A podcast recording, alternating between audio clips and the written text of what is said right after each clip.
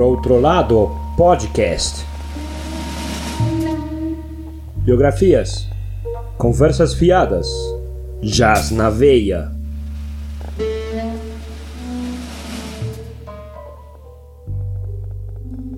Feio. Um dos temas mais desestruturados, improváveis e desconexos da extensa carreira de Miles Davis e para chegar lá não faltou a coragem de atravessar uma improvável sequência de momentos musicais de sua vida.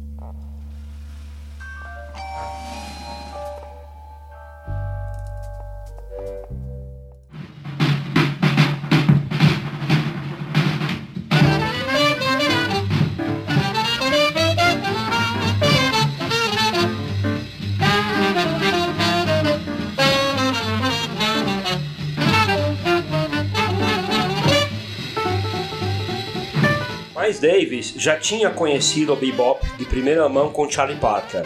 No começo da sua carreira tocou com o quinteto do Bird, fazendo apresentações primeiro nos famosos bares de jazz de New York, depois em zigue-zagues malucos ao redor do país, e mais tarde percorrendo a Europa show atrás de show. As crônicas narram altas festas e longas sessões de heroína, que na época do quinteto todos os integrantes usavam, mas quem vê a sequência de datas das gravações não imagina como faziam essa rotina puxada de gravações, vivos, ensaios. Provavelmente deixavam para dormir para outra vida. Até parece impossível dizer isto, mas após a fase com Charlie Parker Quintet, antes dos anos 50, Miles tenta carreira solo e começa a montar sua própria banda. Já mas como? Miles foi um menino que nasceu para a música. Embora fosse de uma família de classe média, onde não havia músicos profissionais, sua mãe era professora de música, que gostava de piano, mas Miles ganhou do seu pai o primeiro trompete aos 13 anos e já tocava nas pequenas bandas da East St. Louis, Illinois, dos anos 30. A educação de seus pais lhe dizia que devia estudar na famosa Juilliard School, mas o espírito rebelde o levou até encontrar a melhor educação boêmia nos bares onde as bandas famosas tocavam. E tão precoce era Miles que passou a tocar ainda jovem junto aos grandes como Charlie Parker Bird, e depois Coleman Hawkins, e antes dos 25 anos já tinha sua própria banda.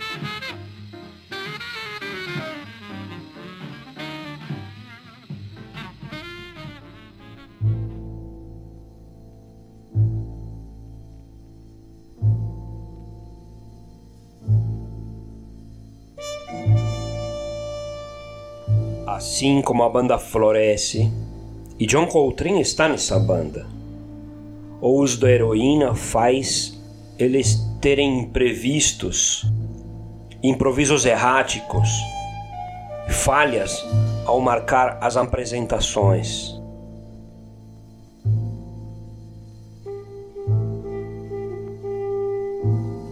Miles escondia dores nas suas cordas vocais E seja para pagar a dor, seja para aumentá-la depois, a heroína foi aquela companheira que vai destruí-lo lentamente entre os momentos de adicção forte e momentos de abstinência. Mas consciente de poder ser muito mais, renasce em 55 numa brutal performance em Newport junto ao grande Thelonious Monk, tocando um dos seus clássicos Round Midnight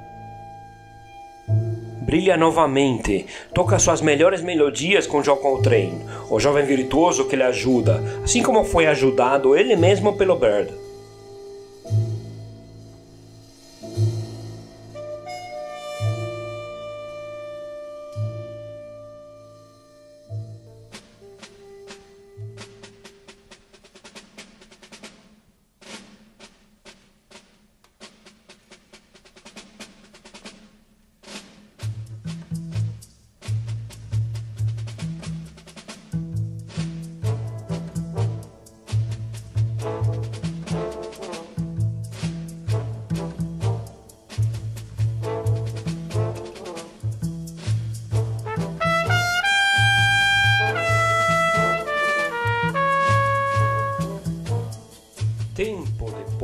Desfaz o quinteto e inova novamente trazendo um condutor que o ajuda a revolucionar seu jeito de interpretar. Gil Evans, que ele conhecia do começo de sua carreira. Nos primeiros anos, Miles tinha estudado música de orquestra.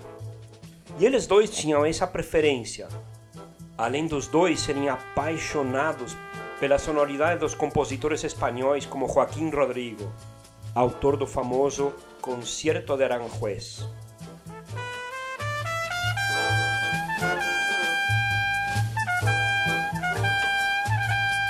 Miles encontrou seu tom com Gil Evans, misturando com perfeição a música da orquestra com o mais fino da improvisação jazzística.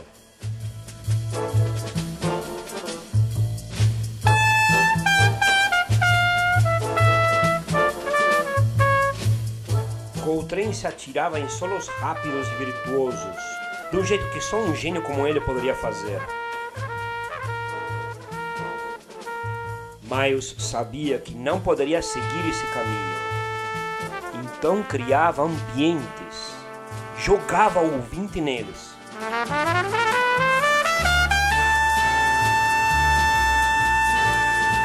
Seu trompete preenchia os vazios com tons inusitados, às vezes calmos como o mar, às vezes tensos como um detetive descobrindo um mistério proibido.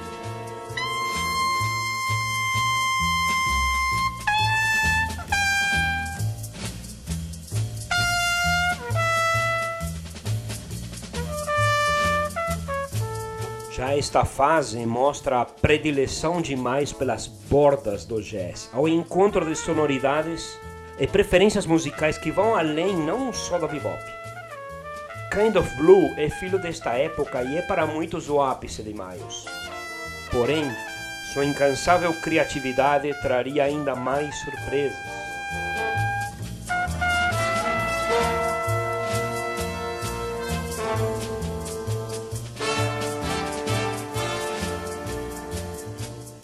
Coltrane já tinha construído seu brilhante Giant Steps. Outros compositores estavam navegando entre o free jazz, os standards, ou recheando as tardes da TV com algo mais light e mais compreensível para o homem branco classe média, que se supunha estava do outro lado do aparelho. Porém, uma moda ia deixar todos eles em segundo plano. E, além de geniais, estes músicos não gostavam de ficar em segundo plano.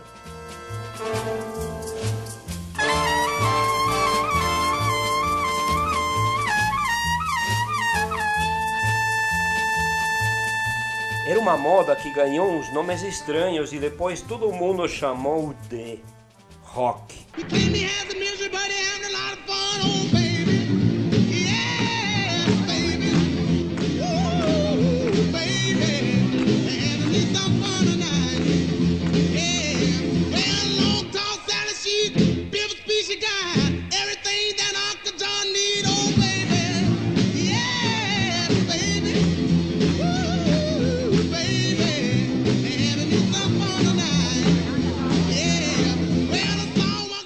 Ritmo idiota. Uma merda de uma música de quatro compassos, tocada por músicos que mal sabiam segurar seus instrumentos. E as meninas deliravam. E era contagiante. E os caras aplaudiam que nem imbecis. E a febre estava só começando. Era a banalização de tudo que a música moderna poderia oferecer. Eram músicas fáceis, letras de namoro ou de carros, vulgares como um chiclete na calçada, barulhentas. O rock deixou perplexo o jazz, que ficou limitado às festas caretas dos brancos encurralados que odiavam essa moda desordenada. Paradoxalmente, o rock bebia diretamente da mesma fonte do jazz, do swing, dos guetos das cidades, do ritmo acalorado dos elevadores, da necessidade dos jovens de fugir desesperados de uma necessidade imperiosa de produzir, numa era de consumismo ditada por uma geração repressora e filha das guerras.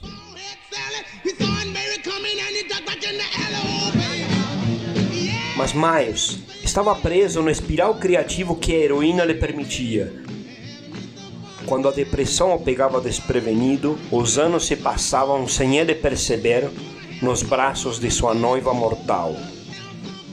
E os anos se passaram.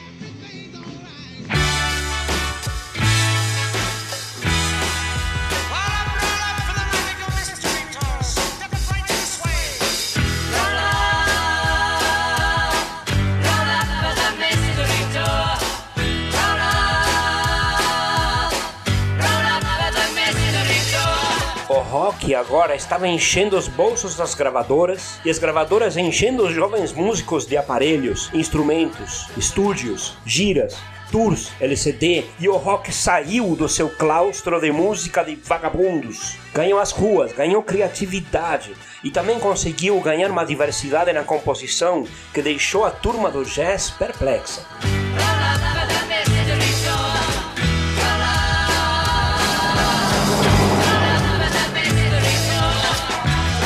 Rock ficou famosinho, complexo, casou com a política, se engajou na militância contra a guerra que mandava seus filhos a uma cali sempre faminta de sacrifícios humanos.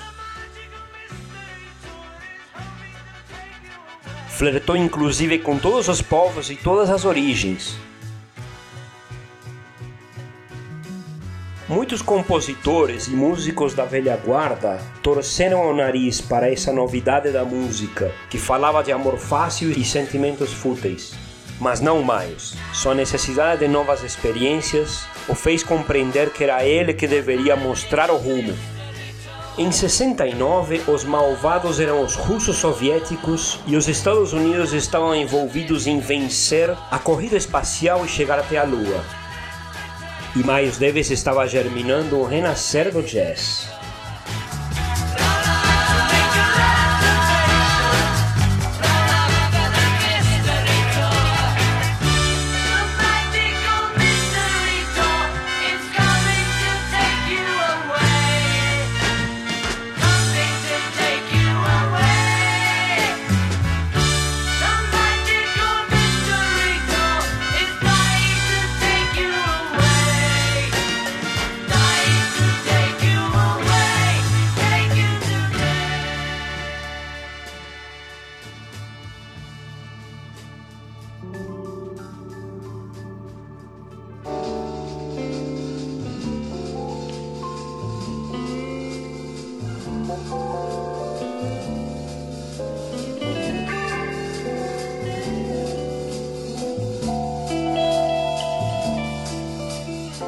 Fevereiro de 1969, já com algumas composições vagas em mente e muitos músicos para ajudá-lo, Miles começa uma nova gravação, que seria chamada de In a Silent Way.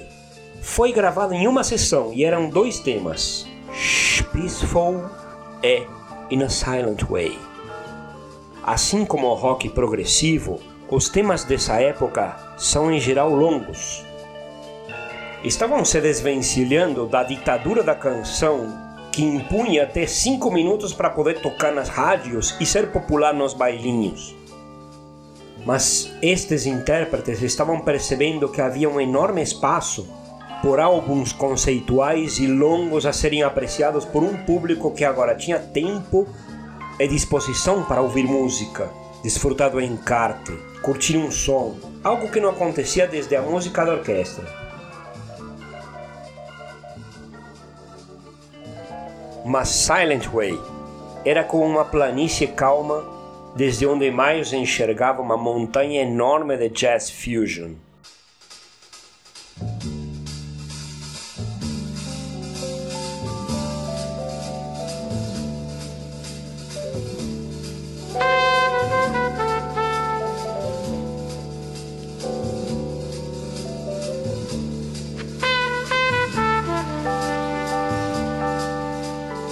Continuaram tocando Silent Way junto com outras músicas do antigo repertório de Miles, com algumas novas músicas do Zewino como Directions, e começaram a surgir músicas novas. A primeira foi Sanctuary.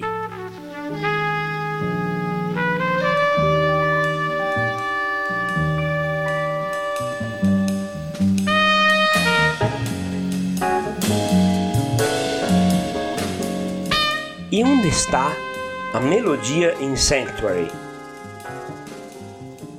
Onde está a frase que vai nortear os improvisos? Todos os instrumentos têm um momento de destaque, mas não são necessários solos virtuosos e longos, e sim momentos de reflexão onde o ambiente é o importante. Onde estão os tons para encontrar a estrutura principal? Ao invés disto, temos um ambiente tenso. Uma melodia que parece circular ao nosso redor.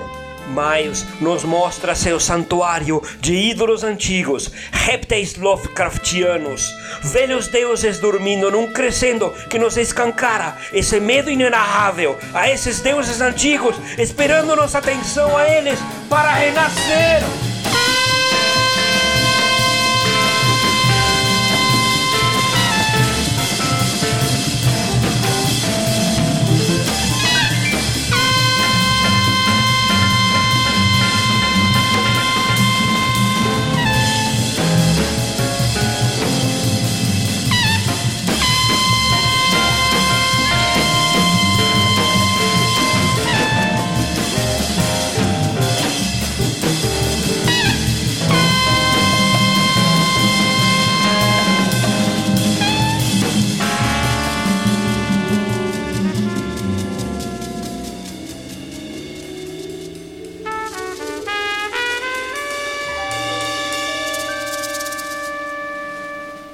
A gravação em fevereiro de 69, do que depois seria Sanctuary, Miles forma definitivamente os integrantes da banda que irá gravar com ele a partir do quinteto de antigamente, que eram Chick Corea no piano, Jack DeJohnette na bateria, David Holland no baixo e Wayne Shorter no saxo. A eles se somam Herbie Hancock e Joey Zawinul nos teclados, Lenny White na bateria e percussão, Don Alias e Juma Santos nas congas, John McLaughlin na guitarra e Benny Maupin no clarinete. Isso mesmo, duas congas, duas baterias, dois baixos, dois pianos elétricos. Herbie Hancock se reveza com Chick Corea no lado esquerdo e Joey Zawinul fica do lado direito. Essa é a base dupla junto com os quais os ventos clarinete, trompete e vários tipos de sax irão improvisar juntos. E imagine gravar tudo isso em oito canais.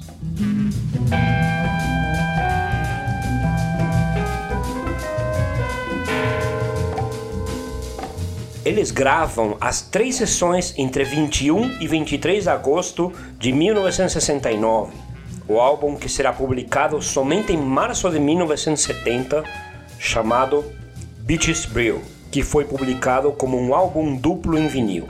A apresentação do disco é a faixa Pharaoh's Dance, de Joy Zawinul, e leva todo o lado A do primeiro disco, cujo lado B é a música título da obra, Beaches Brew. Pharaoh's Dance partiu de uma ideia de Zawinul e é creditada a ele, mas as sugestões de Miles para os músicos e as edições posteriores junto a Theo Macero, produtor de Miles Davis, transformaram totalmente a música em termos de tema principal, forte nas suas nuances rítmicas e propostas musicais. Aparentemente, Miles já tinha a ideia de destruir completamente a melodia da música para deixá-la atonal e psicodélica, para que os músicos pudessem dançar em cima dela, como numa procissão de jovens bruxos, sacrificando antigos deuses do jazz tradicional numa pira fantasmagórica, dançando no amanhecer do sol de uma fusão de um jazz com ritmos latinos, com pianos elétricos, congas, sax encarregados do ritmo e com guitarras enlouquecidas, criando espirais até o infinito.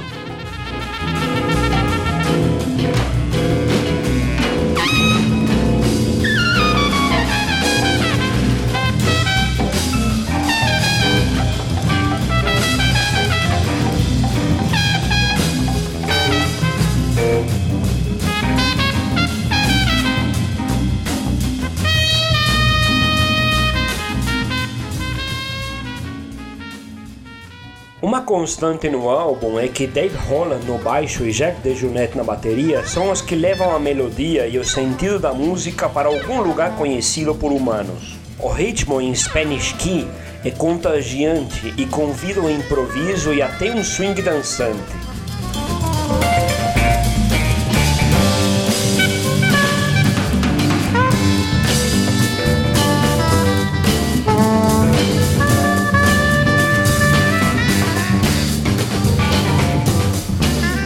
Os outros instrumentos improvisam, chegando em dimensões não conhecidas e voltam em ráfagas como metralhadoras esquecidas numa batalha antiga. É uma batalha onde todos são vencedores e onde o ritmo celebra o improviso fantasmagórico e bestial. Segundo Teo Macero, isso aconteceu nas gravações de todas as músicas. Jack DeJohnette, responsável pela percussão, junto a Lenny White, disse sentir que as indicações de Miles faziam com que compreendesse sua intenção, mas não muito mais do que isso. John McLaughlin, num dos três dias que duraram as sessões de gravação na Columbia Records, saiu da sala e perguntou para Herbie Hancock: Você tem ideia do que nós fizemos? O que nós fizemos? E Hancock respondeu: Bem-vindo às sessões de gravação de Miles Davis.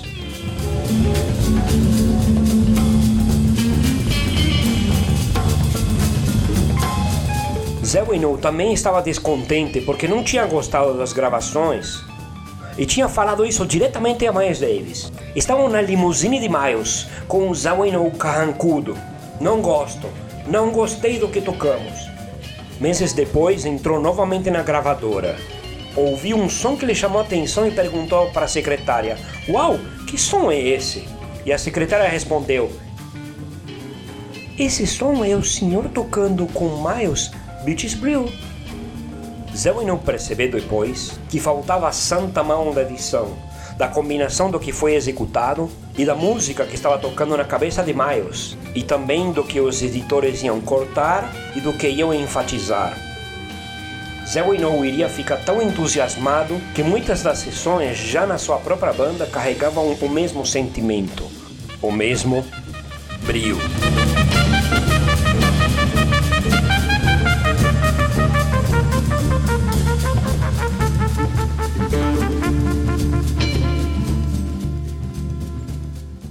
Central da obra é Peaches.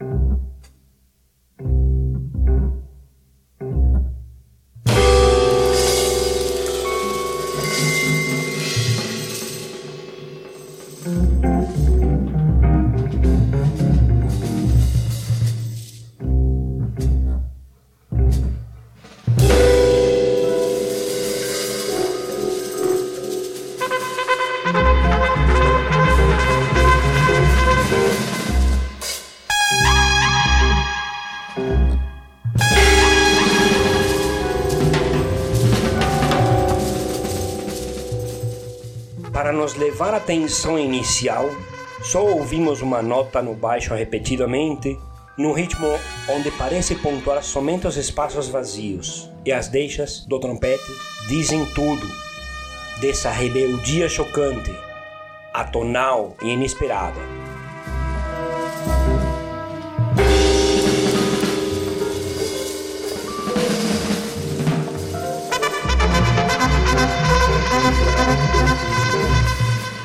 O trompete vai nos guiar numa viagem psicodélica que o jazz jamais tinha mostrado, muito menos com essa força. Miles então constrói um crescendo a partir desses poucos espaços. Os efeitos no trompete, os pianos elétricos de Corey Zawinul, sugerindo giros temáticos ao redor de si mesmos, os devaneios do saxo, todos praticamente, girando em torno uns dos outros, perseguindo sua identidade, num crescendo construído ao redor da mesma variação tonal e que cai uma outra vez na mesma tensão inicial. Porém, cada vez mais maduro, mais contundente, mas deixando um amargo sabor de ter sido levado até uma planície, de sons plenos numa noite sem lua, e deixado lá para contemplar a maravilha de um fusion que estava nascendo do free jazz do rock sinfônico e da psicodelia.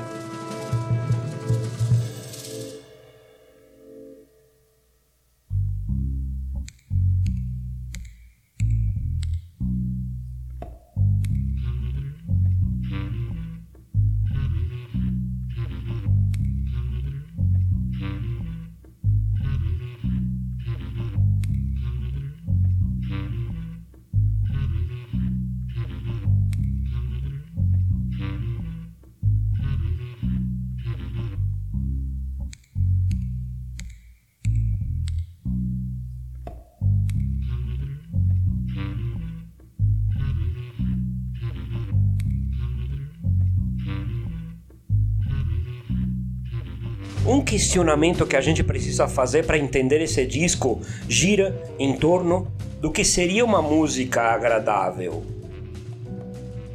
O caminho mais direto para agradar no sentido musical é deixá-lo confortável, que sinta o ritmo e se deixe levar. Mas nessa época o rock estava deixando de ser só bonitinho e agradável e estava se questionando: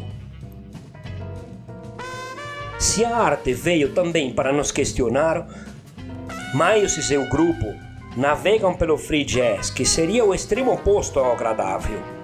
No extremo temos a possibilidade de fazer o pessoal se mexer, dançar, desfrutar da música, como uma salsa, um mambo, a música latina como um todo que se prestava muito, muito a improvisos deliciosos e do outro lado a bagagem de profissionais do jazz inspirados num novo tempo.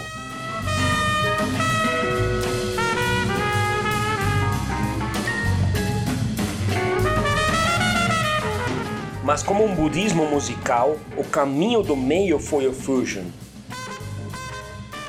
Com muitas variações, e no caso de Beaches Brew, a intenção toda foi a de juntar esses dois mundos E com isso os integrantes ficaram inspirados por quase uma década em explorar esse vasto mundo entre os, entre os ritmos africanos, latinos e o mais puro jazz.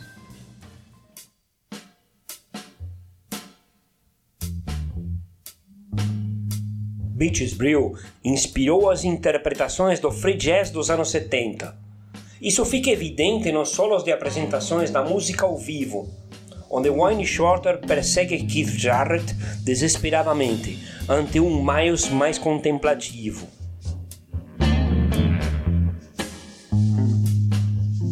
Ele usa ainda mais profundamente todos os músicos numas idas e vindas, que mesmo com a psicodelia toda, é o mais puro jazz fusion num ímpeto, brio, tesão contagiante, que fecha o primeiro disco e com isso sua proposta revolucionária. As outras faixas, como Mais Runs The Voodoo Room, são variações extremamente criativas ao tema de Pharrell's Dance, ou um anticlímax do tema central, como Feio, onde além dos músicos já citados, participa Ayrton Moreira fazendo a cuíca seguir o trompete de forma sensual e estranha, ficando ainda mais psicodélica do que o tema central.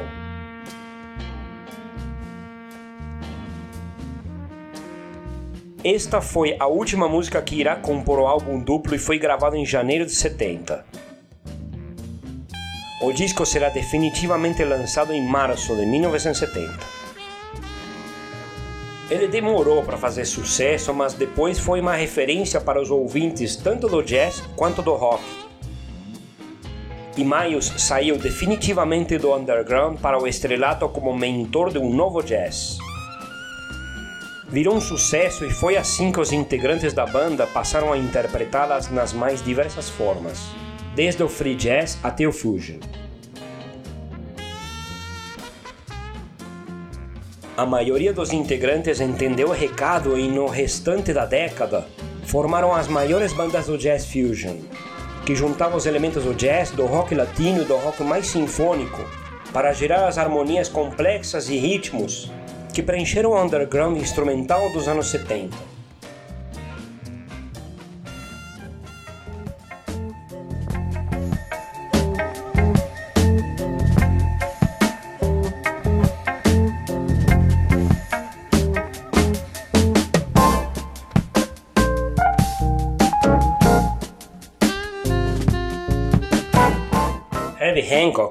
Um dos mais jovens integrantes dessa super banda e que já era membro do quinteto ou sexteto compartilhando o piano com Chick Corea, formou depois o lendário Headhunters, caindo de cabeça no funk instrumental e levando o fusion a outro patamar.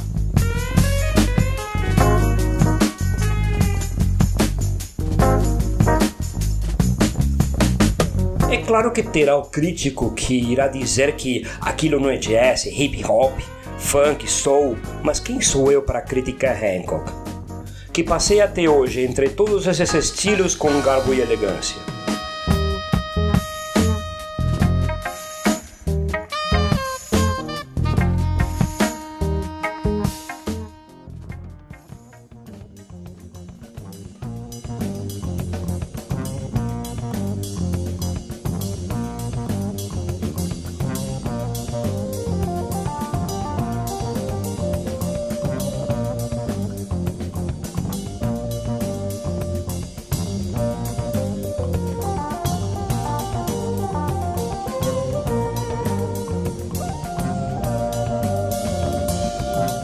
Wayne Shorter e o Joe Zawinul irão fundar juntos a banda mais conhecida de jazz fusion, Weather Report.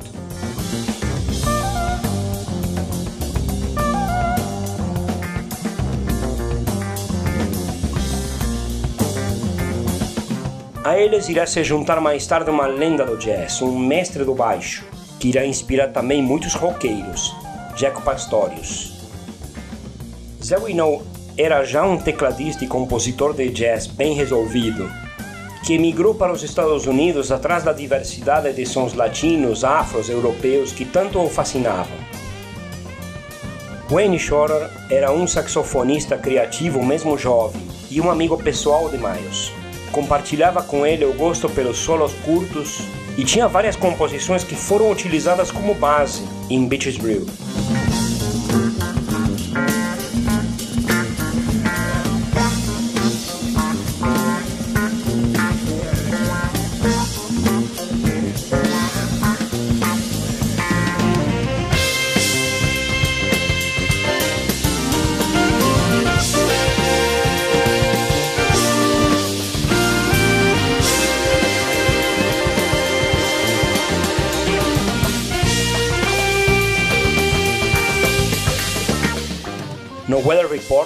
Conseguiu desenvolver solos mais elegantes, junto com uma base de ritmo latino.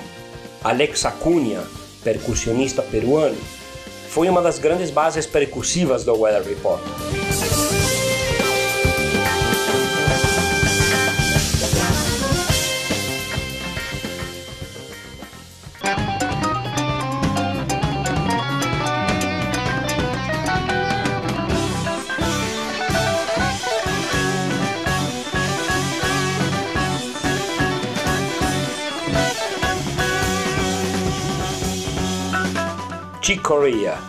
Que também junto com Stanley Clark, Aldi Meola e outras feras, irá formar uma outra das lendárias bandas de jazz fusion dos 70, Return to Forever, e que irá ganhar o Grammy em 87 com Music Magic.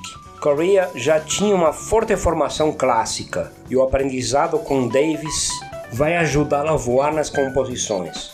Return to Forever evoca tanto ritmos latinos quanto da Espanha, tem seus momentos mais roqueiros e seus momentos mais sinfônicos.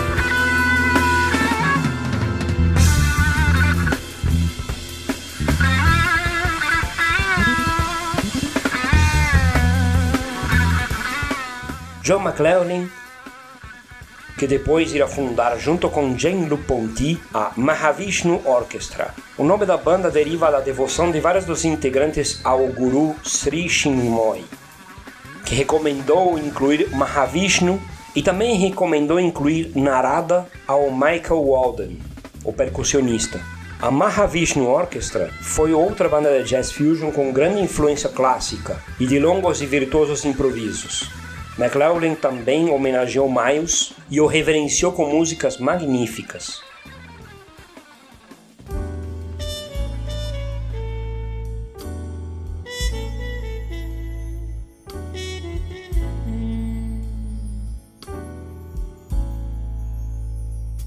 Enquanto muitas bandas de jazz fusion foram se consolidando e enriquecendo seu repertório, Miles foi aos poucos sumindo e deixando novamente a sua noiva mortal entrar pela porta dos fundos.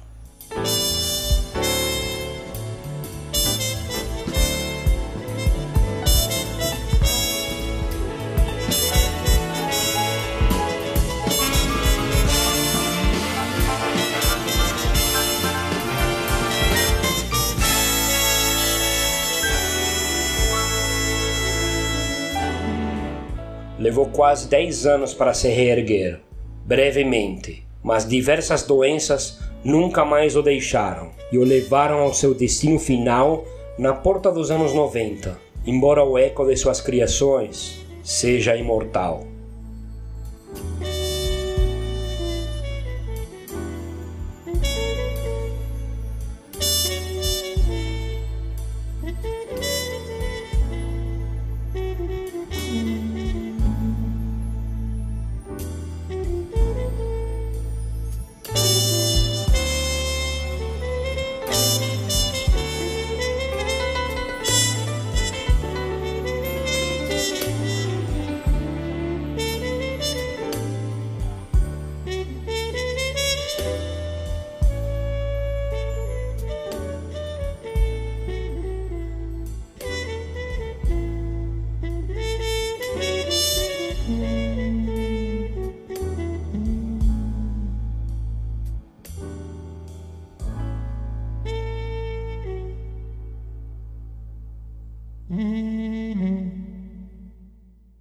Siga-nos nas redes sociais. Por outro lado pode, no Twitter e no Instagram.